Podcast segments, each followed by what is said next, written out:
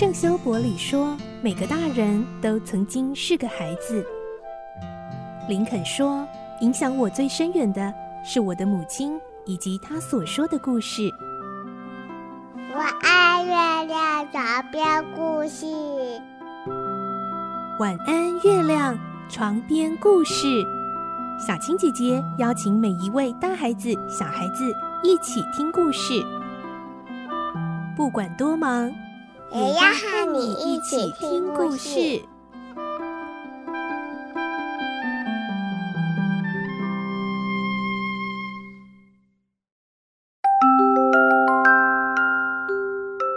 晚安，欢迎你和我们一起听故事。我是小青姐姐，我们来听《科学怪人》今天三十五集的故事。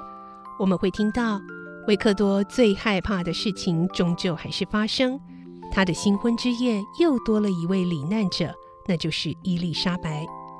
但维克多没有时间沉浸于悲伤，他立刻警觉，他必须保护他剩下的家人，也就是父亲还有弟弟恩尼斯特。来听今天的故事，《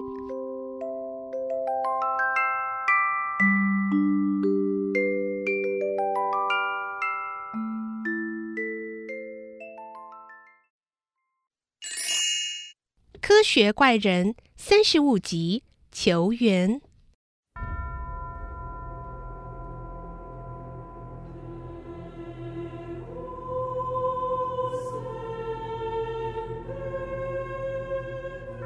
维克多既丧气又悲愤，但即使是在这样的情绪下，他还是想到了父亲和恩尼斯特。那怪物接下来会不会对他们不利？这么一想，他决定要尽快赶回日内瓦。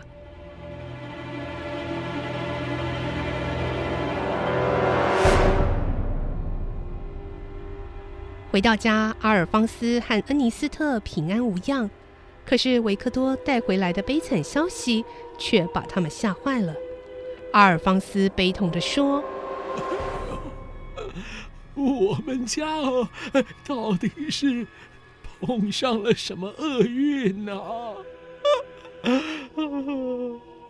阿尔方斯悲伤地倒下，他老人家经不起一而再、再而三的打击，病情忽然加重，短短几天之内便过世了。现在维克多的至亲好友只剩下恩尼斯特，他决心要对外寻求协助，于是前去拜访城里一位年高德劭的法官，那是父亲阿尔方斯的好友。法官充满同情地说：“维克多，对于你们家发生的不幸，我实在感到很遗憾。有没有什么我可以帮得上忙的呢？”有。我今天就是想请你帮我捉拿凶手。什么？你知道凶手是谁啊？你是说杀害伊丽莎白的凶手吗？杀害伊丽莎白、亨利、加斯廷、小威廉的都是同一个人，而且还是我创造出来的。但他根本不能称之为人。这个恶魔毫无人性，是地狱派来的使者。天哪！我竟然把一个来自地狱的使者放到人间来了。没关系，维克多，不要激动，慢慢说。于是维克多从三年前那场可怕的实验说起，他说的巨细靡遗。法官一开始非常专心的聆听，但越听脸上的疑惑也越深。维克多注意到他表情的变化，于是不高兴的问他。法官大人，恕我冒昧，只是我感觉你好像不相信我。法官迟疑了半晌，才为难地说：“嗯，我该说什么好呢？维克多，我看着你长大，你从小就是一个满脑子奇特想法的孩子。你不相信我，对不对？你不相信我。”看维克多是如此气急败坏，法官显得颇为尴尬。啊，维克多，这叫我怎么相信呢？你说的故事实在太不可思议了。请你相信我，我讲的全都是真的。请你一定要帮帮我，我一个人对付不了他。拜托，请你一定要帮我维克多激动地抓着法官的双臂，猛烈摇晃。法官的眼里流露出害怕的眼神，可怜兮兮的恳求：“啊，维克多，哎，别这样，你吓到我了。”维克多愤愤不平地瞪着法官好一会儿，最后才放开手，愤慨地说：“算了，我早知道，说出来的结果一定是这样。”维克多气冲冲的跑回家，一边跑一边泪如泉涌的想：“镇定，我现在一定要镇定，得赶快想想该怎么办才好。”一到家，他体力不支的倒在长椅上，往事一幕幕的闪过脑海，心里难受极了。他觉得自从怪物和他交谈过后，仿佛一直暗中跟着他，不管他到哪里。怪物总会悄悄地跟到那里。这时，恩尼斯特走过来，关心地看着维克多。维克多，你还好吧？你身上都被汗水浸湿了。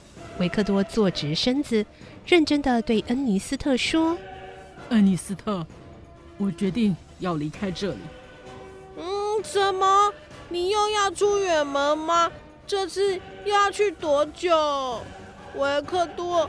现在只剩下我们两个人了，我觉得我们应该比过去更常在一起才对啊！不，恩尼斯特，你不懂，我这么做全是为了保护你啊！维克多想，只要他把怪物引开，就可以保障恩尼斯特的安全。但恩尼斯特开始有些埋怨这个大哥了：为什么要在我最需要你的时候离开，却说是为了我？但维克多心意已决，恩尼斯特，这其中的缘由太过曲折且离奇，只怕我说出来你也不会相信。我现在只能恳求你相信我，你是我唯一的亲人了。我要尽一切的努力来保护你，而离开你，正是把厄运从你身边带走的唯一方式啊！恩尼斯特十分难过，眼眶里满是泪水。那你打算离开多久？我也不知道。或许我将永远告别日内瓦。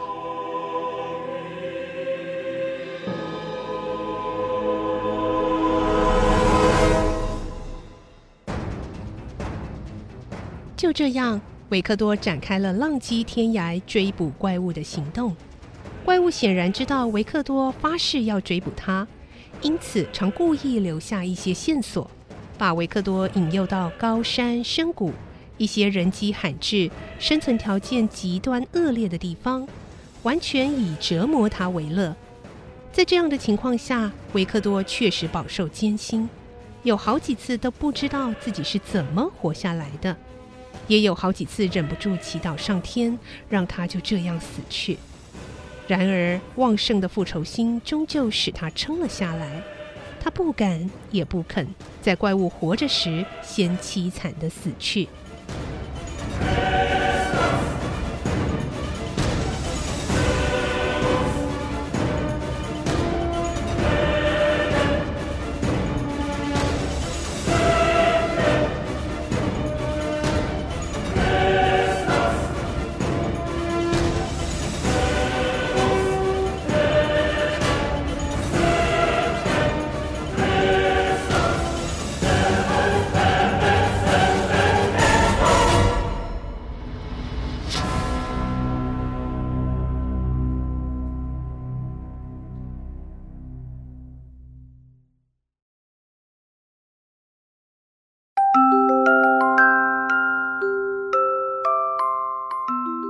今天的故事就先听到这里喽，明天再继续来听科学怪人。我是小青姐姐，祝你有个好梦，晚安，拜拜。小朋友要睡觉了，晚安。